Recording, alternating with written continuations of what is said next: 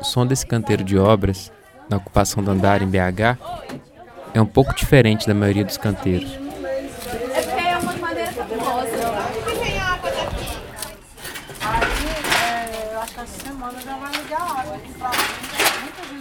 Só se ouvem vozes de mulheres, e são elas que tocam toda a obra, desde a do projeto até levantar as paredes e fazer o último acabamento.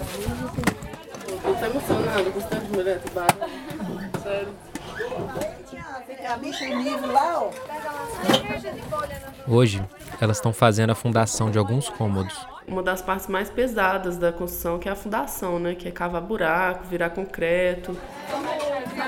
Isso tudo na casa da Dalila Rodrigues, que mora ali há quase 10 anos, desde o início da ocupação, e é arrimo de família. Quando eu vim para cá, veio eu, meus, os meus filhos né, e meu marido. Só que agora, hoje não, tô só eu e um filho e dois netos. Quatro pessoas, eu e mais três, três crianças. As mulheres da ocupação, na verdade, elas são as que mais trabalham, né? Correm atrás de tudo e eles ficam só na cervejinha, né? Que nem aqui a gente está na casa da Dalila. Ela cuida das filhas, dos netos, ela abraçou a família. Então ela é mãe dos netos, praticamente. E você não vê uma figura masculina forte aqui. Você vê a Dalila, né? E conhece a Dalila. O material chega para a Dalila, né? Então, isso tem que ser reconhecido, valorizado e apoiado. O que eu vejo aqui se repete no mundo afora. Se é assim que preto existe, Nossa Senhora, desde a conquistada tão de abolição. Nesse dia preto deixou de ser senzala pra pagar pra existir. Você pode entrar, que a casa é sua.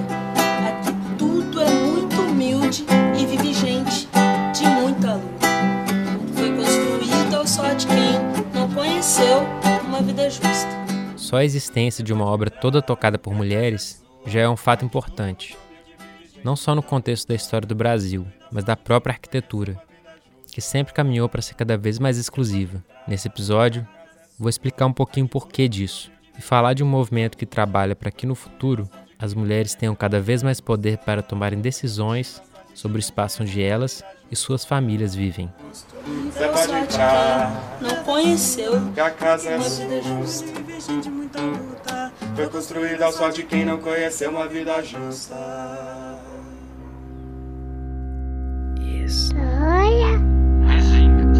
Histórias vizinhas. Arquitetura.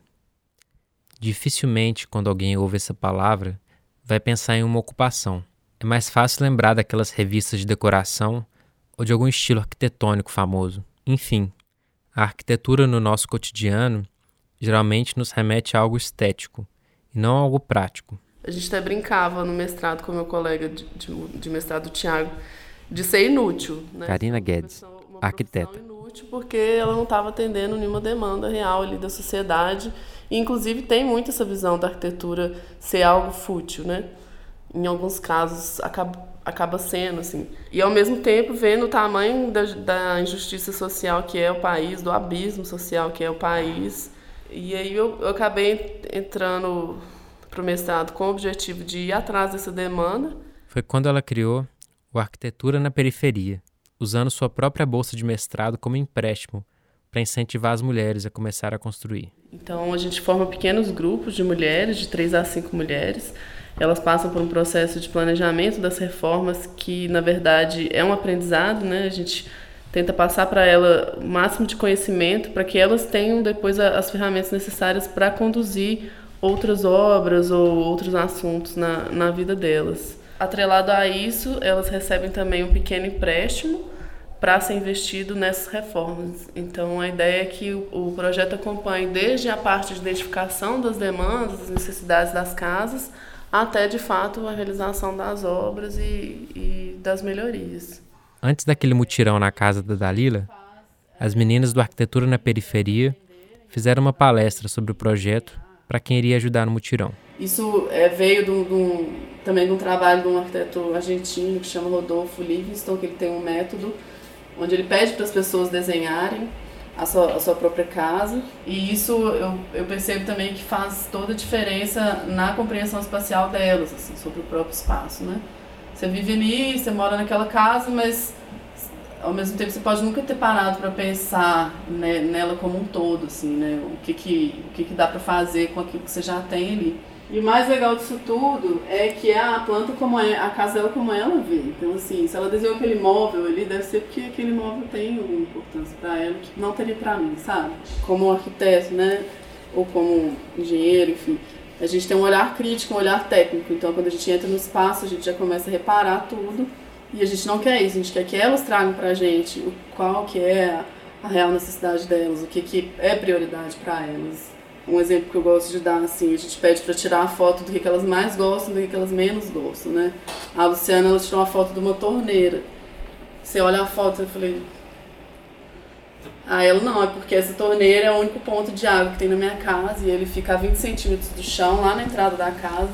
Ou seja, eu não consigo nem encher um balde ali, então eu tenho que ir na vizinha buscar água para lavar a roupa que fica no tanque lá no fundo que não tem torneira para lavar a louça e tudo mais. Então ela odeia aquela torneira, sabe? Tipo assim, pra mim a torneira tava até bem instaladinha, tipo assim, não tinha problema com aquela torneira. Essa dinâmica de troca e escuta acontece o tempo todo no projeto. As arquitetas desenvolvem os desejos, necessidades e capacidades que as mulheres já têm, para que no fim elas saiam mais empoderadas e independentes para fazerem suas próprias obras no futuro. As pessoas, né, as comunidades, elas elas já são autoconstrutores, então elas já, já fazem aquilo que elas precisam fazer.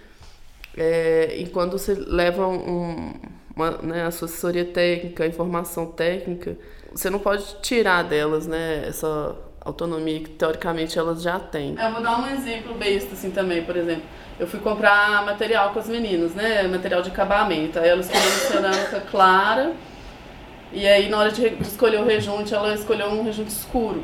E eu falei, não, põe um, um rejunte claro, vai ficar muito mais bonito o piso, vai ficar parecendo um piso amplo. Ela virou pra mim e falou assim, Karina, você já viu a cor da terra da Dandara? Eu falei, já. Pois é, essa terra vai entrar toda lá pra dentro, esse rejunte vai ficar todo borrado, vai ficar todo... Eu falei, não, então você tá certo. tipo assim, não, não sou eu que vou limpar o piso dela, sabe? Aí depois que elas trazem esses desenhos, explicam pra gente como é que é a casa, mostram as fotos e tudo mais, a gente fala com elas que agora elas vão trazer o projeto, assim. E essa oficina é uma oficina geralmente muito feliz, assim, né? Mariana Borel, outra arquiteta do projeto. É, a gente percebe que é quando a galera bota fé que tá acontecendo mesmo o negócio ali. Tipo o espaço vai caber a cama e aí começa a, visualizar o futuro daquilo ali ocupado. Então, acho que esse momento é um momento de confiança também, assim, que elas ganham, de que elas são capazes, que vai, vai funcionar daquele jeito ali.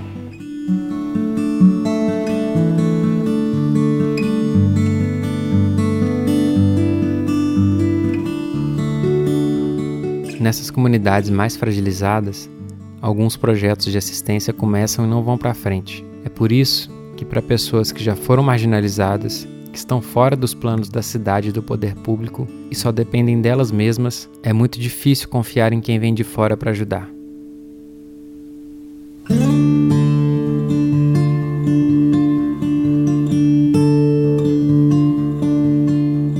Com o projeto já encaminhado, a gente passa para a questão é, financeira, né? é, como elas vão receber esse pequeno empréstimo. A gente faz uma pequena oficina de, de finanças, que a gente chama de finanças pessoais, que é para elas porem no papel o que, que elas gastam por mês, o que, que elas ganham. E é surpreendente, assim, ver que muitas delas nunca fizeram isso, assim. É uma das primeiras perguntas que elas fazem, assim, pra gente. Mas quanto que eu vou ter que pagar por mês? Aí eu falo com elas, não sei, você que vai me falar. Você que tem que me falar quanto que você pode pagar por mês. Na palestra, elas deram alguns exemplos práticos do que já fizeram. Na ocupação Eliana Silva, por exemplo, tinha uma moça, Simone Alves, que queria batelagem em tudo, porque. Tinha uma questão de proteção, porque é. só ela e a filha dela, então ela pensou que tudo.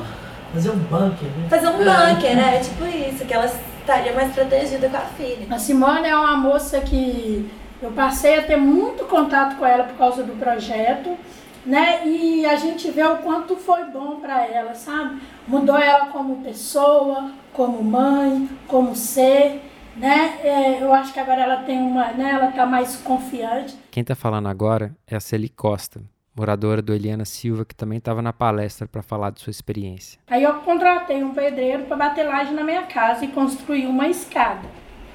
foi aonde que a Karina e as meninas me ajudou muito.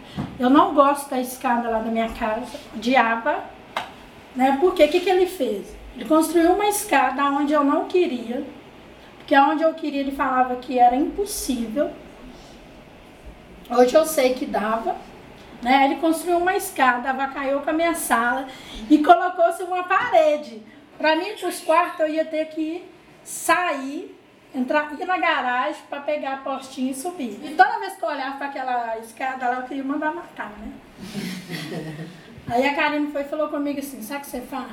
Fecha aqui, abre assim. Aí esses dias eu abri lá, é, eu abri lá, coloquei um fiz um encanamento que as meninas ensinaram. Aí eu falei, ah, dar conta de fazer isso aqui. Hoje eu já sei, né? Quanto que eu tenho que comprar de, de tijolo. Mas o cara chegava e falava comigo assim, preciso de 4 metros de brita. Você vai lá e compra 4 metros de brita. Hoje eu já sei calcular isso. Se ele chegasse lá e me pedisse, né? Eu tenho muita brita ainda na minha casa, né?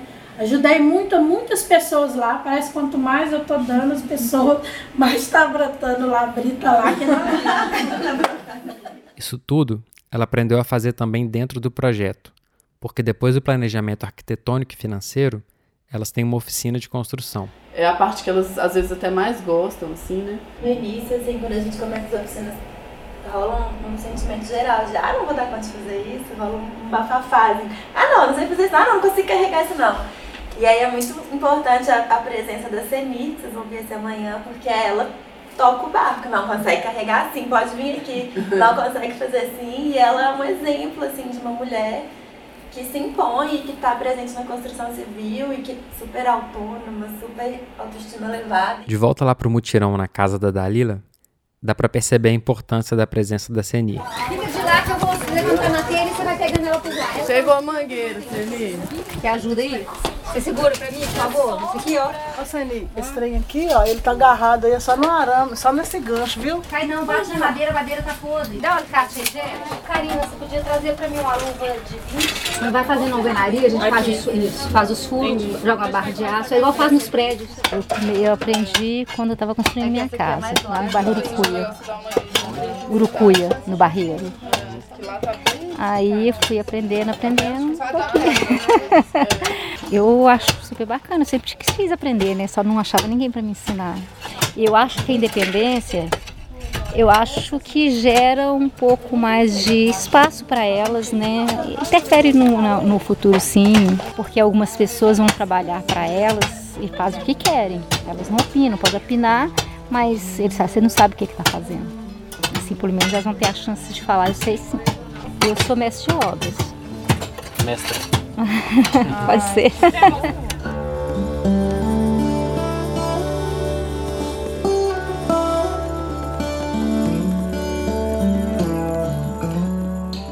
Esse mutirão foi na casa da Dalila porque. Ela tava ali numa derite incômodo e tal, mas assim, tava levando, né? Aí na hora que ela viu o projeto que ela fez, ela falou assim, nossa, eu preciso construir e tal. E aí ela ah, vou contratar alguém que vai ser mais rápido. Já tem três meses, assim, que ela tá contratando alguém, porque os caras falam que vai não vai, eu falo que vai cobrar um preço, depois falo que vai ser outro, ou então não falo o preço total, falo que vai ser tanto por dia, mas não falo quantos dias que ele vai demorar pra fazer. E aí ela mesma acabou falando, não, gente, então vamos fazer a gente mesmo, porque vai ser melhor.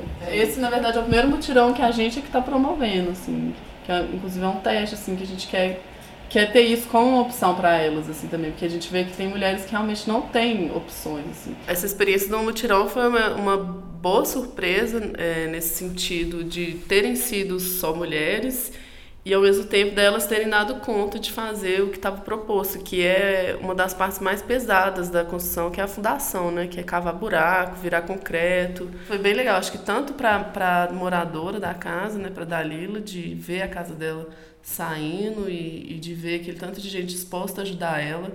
Foi legal para as meninas que foram, que a maioria é estudante de arquitetura e que tinha esse anseio também de, de, de ver uma arquitetura mais humana, né? Eu sou arquiteta, sou formada no Mackenzie. Silvia Otani, arquiteta paulista. E ultimamente eu trabalho na área de design de interiores, que eu estava em busca de algum trabalho de cunho social onde eu pudesse usar a minha profissão, meu conhecimento, aplicar também para as classes menos favorecidas que não têm acesso ao trabalho do arquiteto. Lá em São Paulo, eu encontrei a Teto, que é um formato já fixo para você é, instalar essas casas nas áreas mais pobres. E o trabalho da Karina não. O que, eu, o que me encantou nela foi ver a forma como ela valoriza a necessidade da mulher, como ela trabalha esse lado social enquanto ela aplica o nosso trabalho, que é o trabalho de arquitetura. É um país que, sei lá, mais de 80% das construções são feitas sem uma assistência técnica formal, né, entre aspas. Assim. Fernanda Chagas, arquiteta Belo Horizontina. E o país funciona assim, né? Tá tudo em pé, tá tudo funcionando. Eu acho que isso é muito bom para os arquitetos perceberem que a gente não é tão necessário quanto a faculdade leva a gente a crer. É legal a gente pensar formas mais criativas, assim, formas de, de fato úteis de, de poder construir o espaço. Então a gente vai cortando umas firulas que normalmente os arquitetos fazem, então não tem imagem renderizada, não tem aquele 3D super detalhado. Se você consegue cortar essas horas que estão meio sobrando, você reduz o custo sem reduzir o valor da sua hora, entende? Então, para o cliente fica mais barato, mas de uma forma justa para os dois lados, eu acho. Fiquei sabendo do workshop porque pesquisei, né, associações brasileiras que mexeram com esse negócio de, de moradia, né, também. Susana Patata, estudante de arquitetura da Itália que estava fazendo seu TCC na UFMG. É, é, sobretudo com a arquitetura na periferia, porque eles conhecem a comunidade da Andara. Eu tinha vontade de conhecer a comunidade para entender, sobretudo, a, o jeito delas de criar né, é, contato com os moradores. Moradores de aqui têm muita confiança neles, né? Na condição de estudante de arquitetura, eu me interesso muito por habitação social. Rita de Cássia, estudante de arquitetura em Florianópolis. Por quebrar um pouco desse distanciamento que existe entre o arquiteto e grande parte da população que acha que é, arquiteto... bom, alguns nem sabem, né, que a profissão existe e, e quando sabem, acham que há um distanciamento econômico que não permite né, que a pessoa acesse isso. E pensar que tem alguém fazendo isso e, e que isso está tomando uma dimensão bacana me atraiu. Uma outra surpresa muito legal foi de uma participante do projeto de outra comunidade ter ido na casa da Dalila para ajudar o que refletiu já na Dalila querer ir também para outra comunidade quando tiver. Então, essa troca também é uma coisa que a gente sempre incentiva, né, de colaboração entre as meninas. Foi outro resultado positivo e até que não estava sendo esperado. Assim. A Karina tá falando é da Celi, aquela que estava lá na palestra também falando da sua experiência. Além da Dalila, outra pessoa também estava ali aprendendo com a Celi, o seu filho Israel, de 10 anos. Ele ajudou no mutirão igual todo mundo, virando maceiro e tudo mais. Ah, ele sempre ajuda. É. Ele gosta, ele foi nas oficinas, ele ia no curso, né? A minha mãe, ela é, me falou que ela ia fazer um curso. Aí é, ela também me falou que esse curso ia ajudar a gente a melhorar a nossa casa. Eu decidi ajudar ela, né? Que eu também queria melhorar a minha casa. Ele fez o desenho lá de casa também. Tudo é tudo ele que quis. Eu não obrigo ele não. Ele só tem que me acompanhar nos lugares. Mas falar para ele assim, ah, você vai chegar lá ajudar, não. Isso é uma coisa dele. Ele vai às compras, ele vai quando eu preciso pagar a conta, resolver alguma coisa. Isso ele já vê que não é fácil, nada cai do céu, né? E isso é bom.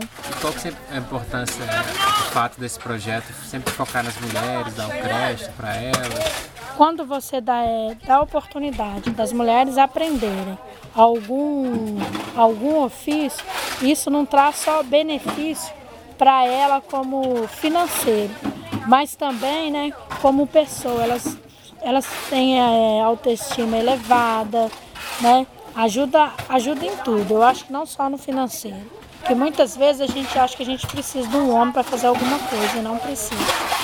Ninguém mais do que a mulher, na maioria das vezes, entende o que é melhor para acontecer dentro de casa em relação à segurança, em relação ao convívio, necessidades. E a mulher ainda é muito discriminada como é, ser decisivo na hora de, de escolher o que é feito. É, a gente fala com elas assim, brincando, né? Que ninguém pode chamar ninguém de burra durante o, curso, senão vai pagar o lanche, vai fazer alguma coisa, porque realmente é, isso é o que as pessoas ficam falando para elas o tempo todo lá fora. E, e, aqui dentro a gente fala, não, aqui dentro todo mundo é capaz, todo mundo é, a gente está aqui todo mundo aprendendo, né? Uma questão emblemática assim também nesse, nessas meninas é que elas pararam de alisar o cabelo, assim, sabe? Elas falam isso. Elas estão com o cabelo bem diferente, nem o filho dela reconhece ela, é engraçado. É, elas se sentem mais bonitas hoje, assim. Ela fala assim, nossa senhora, hoje eu tô bem bonita. Bom? Essas negonas não vivem à toa, mandando fechado, tão sempre de boa. Não são empregadas, tão mais pra patroas, enquanto os otários caminham, elas voam.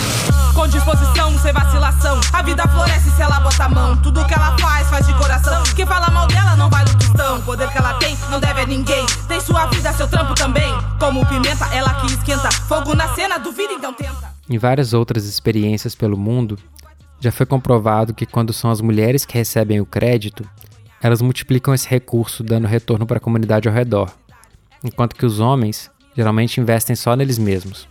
Da mesma forma, as ocupações no Brasil geralmente melhoram o espaço onde estão, e por isso também que o Arquitetura na Periferia investe nessa potência que já existe. Tudo que a gente traz de melhoria para a Eliana Silva, a gente leva para outros bairros.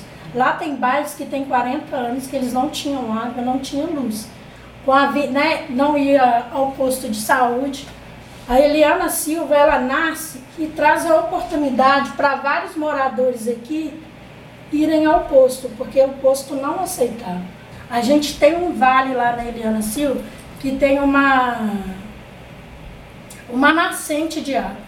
E desde quando a gente entrou, descobriu essa nascente, a gente preserva ela. E o sonho de nós moradores é construir um parque lá. As pessoas, elas, elas acham que, por exemplo, assim, o pessoal quer ocupar para não pagar aluguel não, e não pagar nem luz nem água né, é, são um bando de baderneiros que querem ficar lá à mercê do Estado. E a gente na Eliana provou isso para o Estado, que isso é errado, pensar assim das pessoas. A água não entrou foi porque a Copaz um dia quis, a Semig não entrou porque um dia ela quis, não. Porque a gente foi lá, bateu de frente deles, falou, a gente quer e a gente quer provar. E a gente também queria mostrar. Nós somos trabalhadores como qualquer outro, a gente não teve a oportunidade de conquistar a casa, mas a gente quer ter, do mesmo jeito. A gente fala em direito, a gente quer mostrar que a gente está aqui para cumprir nossos deveres.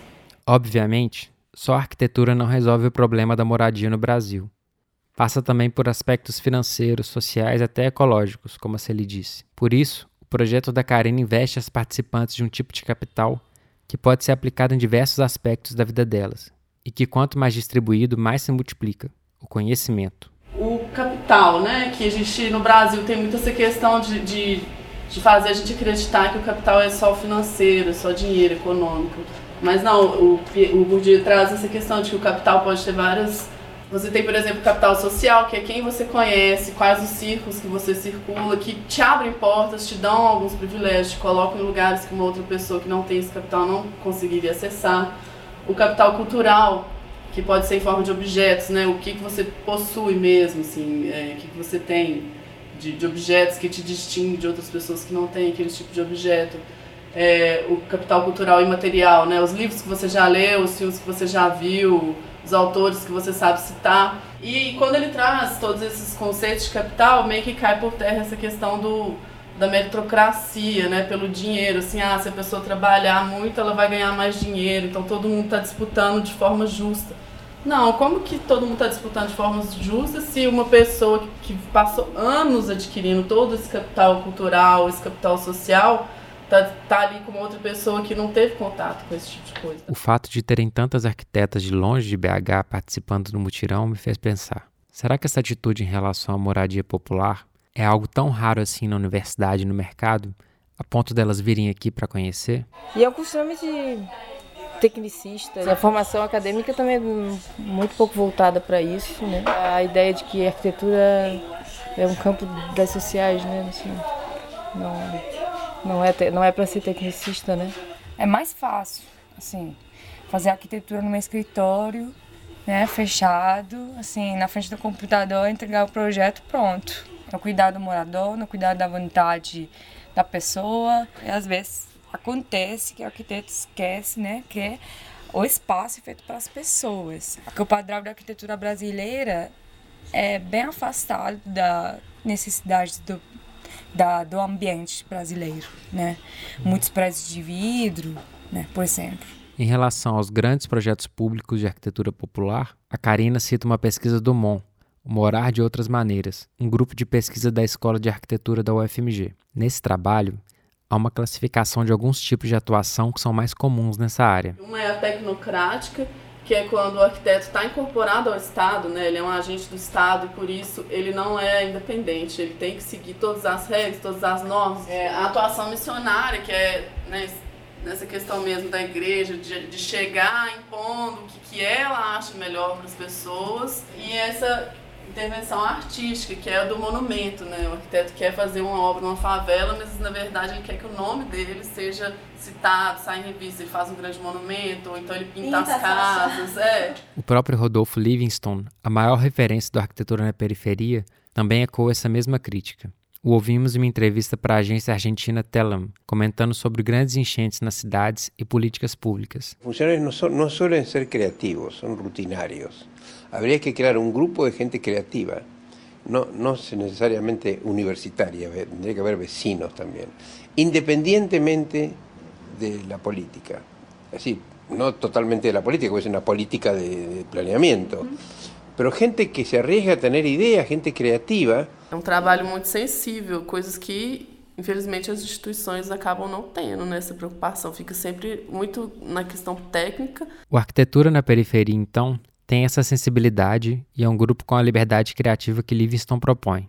As mulheres que participam do projeto recebem o conhecimento, o empréstimo e a assessoria das arquitetas, além de todas as experiências e vivências.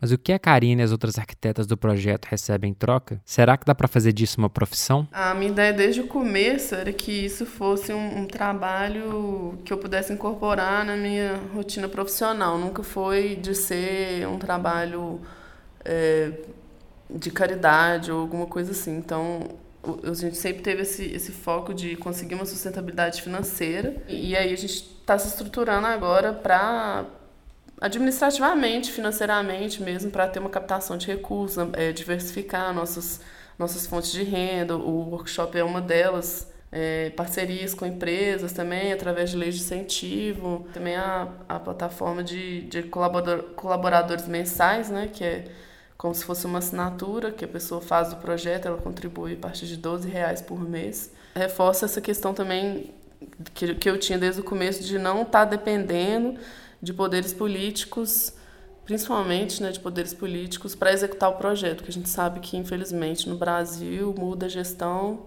muda tudo. Né? Mas não só no Brasil.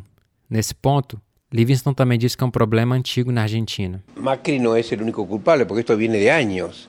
Pero Macri es una exacerbación de la ignorancia y de una ideología, que es la que soporta la política, está debajo de una ideología, que cree que es una empresa. Não acredito que a gente substitui o poder público. O poder público tem o dever e a responsabilidade de criar políticas públicas para atender essa demanda. É, o que até hoje ainda não está sendo é, colocado em prática, já existe a lei da assistência técnica que teoricamente as pessoas têm, têm direito a uma assistência técnica gratuita. Então eu vejo o nosso trabalho como é, mais assim uma forma de pressionar e de mostrar mesmo para a sociedade, para o poder público que isso é possível, assim, que a gente tem já as ferramentas, as tecnologias, os profissionais habilitados para atuar com esse tipo de demanda. A política de habitação como um todo, né? Ela é muito deficitária, não só aqui como no Brasil inteiro. É o problema do de enxergar a moradia, não só a moradia, mas a cidade como um produto, né? Ela não, não é interessante economicamente você investir nisso, né? Investir em moradia, investir em transporte público. Só que não deveria ser um produto, né? A moradia, um direito, né? o transporte, o direito de vir, de usar a cidade são direitos. Então tem que mudar essa chave. É urgente. O que eu vejo aqui se repete no mundo afora. Se é assim que preto existe, Nossa Senhora, desde a conquistada tal de abolição. Nesse dia preto deixou de ser senzala pra pagar pra existir. Você pode entrar, que a casa é sua.